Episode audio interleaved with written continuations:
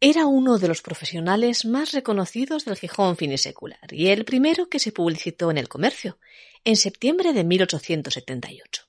Santiago Laruelo era peluquero, practicante, dentista y callista, y atendía entre el 18 de la calle Corrida y el 2 de San Bernardo.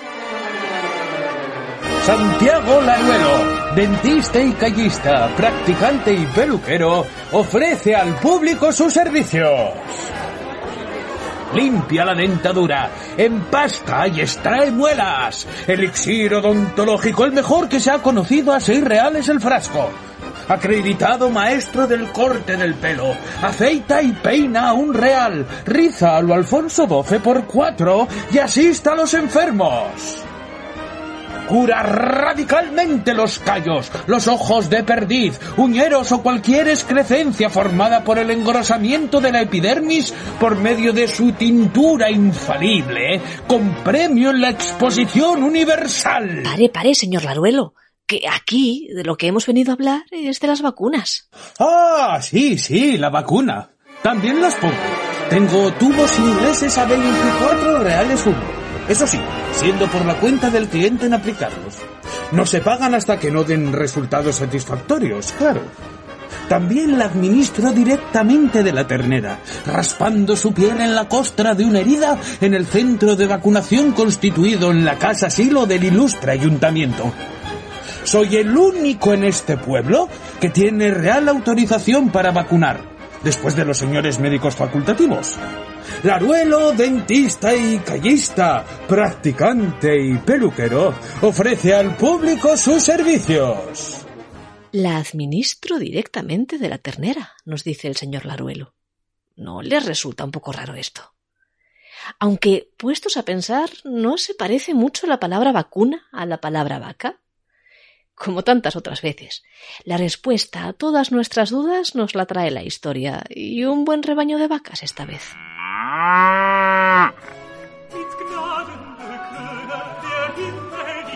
Aunque no nos lo han contado así, las vacunas no solo tienen un nombre en femenino, sino también que va todo un poco asociado a la mujer.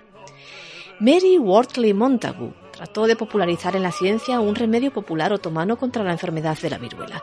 Hablamos de principios del siglo XVIII.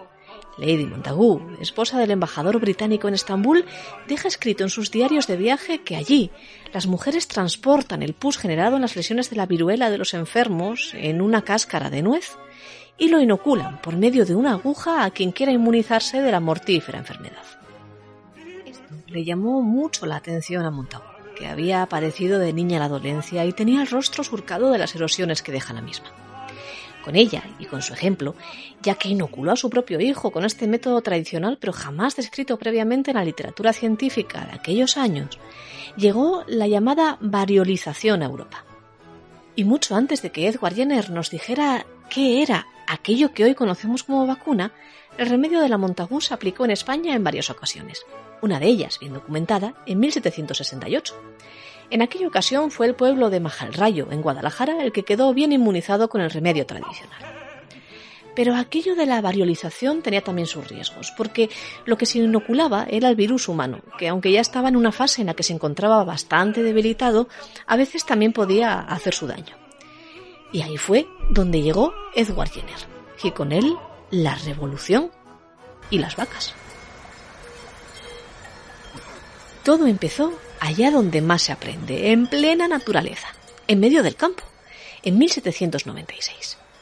Jenner, un médico rural que practica su oficio entre diversas comunidades campesinas en Berkeley, observa que las mujeres dedicadas a ordeñar las vacas, que también padecen su propio tipo de viruela, nunca adquirían la enfermedad humana, que en aquellos años solía afectar a más de la mitad de la población.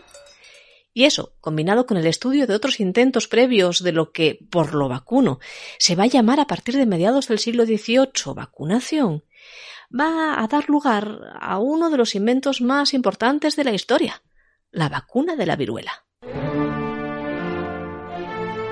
En realidad, Jenner no inventó el procedimiento de la vacuna, pero sí demostró que esta era funcional. Pudo vacunar a varios niños con el pus de las ampollas de lecheras infectadas de la viruela de las vacas y después, mediante la variolización de de Montagu, demostró que estos eran inmunes al virus de la enfermedad humana. La noticia corrió como la pólvora y llegó a nuestras latitudes a principios del siglo XIX. Ojo, que no sin polémica, claro, a pesar de que la Junta de París había aprobado el uso de la vacuna de Jenner por ser esta, decían, exenta de accidentes en los sujetos de cualquier edad, como se ha observado desde los niños de pecho hasta en personas de 50 años, que por aquel entonces era una señora edad. Y aunque había médicos que desconfiaban de la eficacia de una inoculación de procedencia animal en el ser humano, la experiencia científica con la vacuna de Jenner se acabó imponiendo. Y también el nombre. De las vacas la vacuna. Y nosotros, aquí en España, también contribuimos al invento.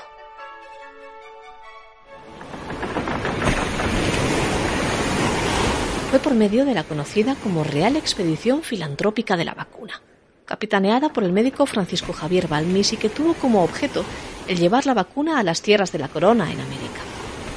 Ocurrió en 1803 y planteaba un reto importante porque no existía forma, por aquel entonces, de que la vacuna sobreviviera todo el trayecto. ¿O sí? Sí, por medio de una cadena humana. Una cadena de personas en las que fuera inoculándose poco a poco el pus de la viruela vacuna, transferido a un primer ser humano en territorio peninsular. Veintidós niños huérfanos, coruñeses todos, fueron escogidos para la hazaña por Isabel Zendal, la rectora del orfanato donde habían ido a parar. No tenían apellidos, ni pasado, y poco futuro. Algunos murieron en el viaje. El resto se quedaron para siempre en América. Se les decía niños vacuníferos y, sin saberlo, estaban haciendo historia. Allí, en América, pero también aquí. Porque en 1805, obtenida ya la experiencia necesaria en el porte de las vacunas, Carlos IV dispuso lo siguiente.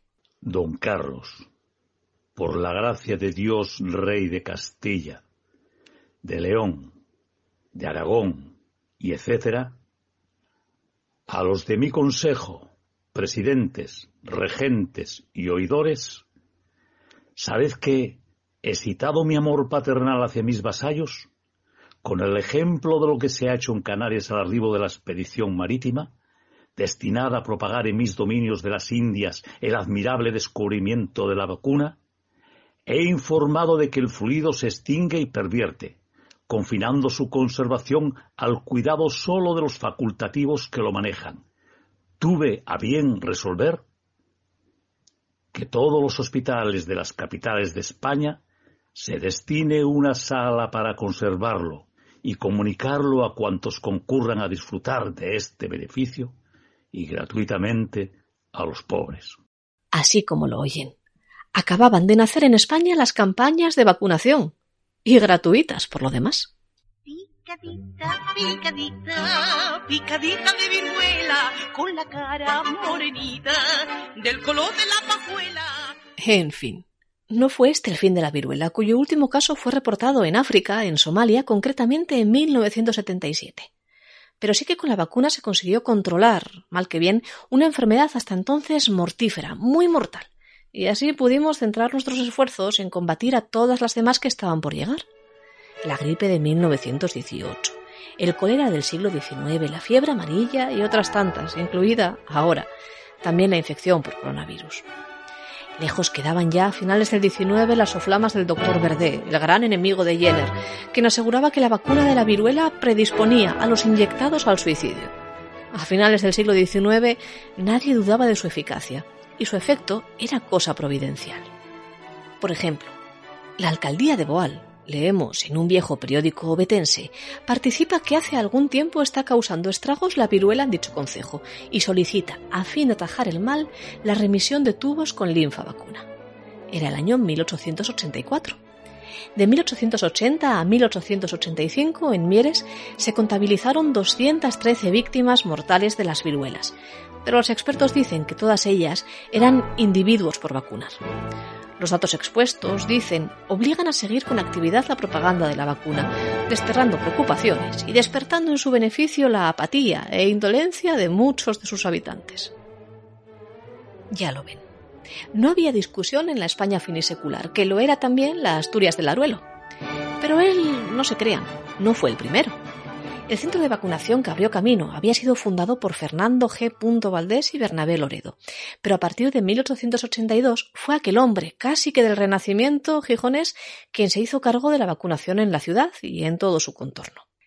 Ese año, Laruelo creó el Instituto de Gijón con linfa procedente del cowpox, es decir, la viruela de la vaca espontáneo, de una vaca originaria de Arroes, en Villaviciosa, y se administró, leemos, directamente de la ternera a los asilados del hospicio y a los pobres del concejo, con subvención de la Diputación y Ayuntamiento, y a los particulares, desde 1885. Y más que hubo en Asturias centros de vacunación donde primaba la linfa fresca y directa de la costra de las lesiones de las vacas, la forma más segura por aquel entonces. Es de esperar se difunda por Asturias, pues en algunos concejos la viruela es endémica, llevando al sepulcro no pocas víctimas. Así lo contó en el libro de Oviedo Fermín Canella hace ya más de 130 años. El mundo era más seguro entonces que lo había sido antes de Jenner. Y así, poco a poco, íbamos avanzando ayer y vamos avanzando hoy.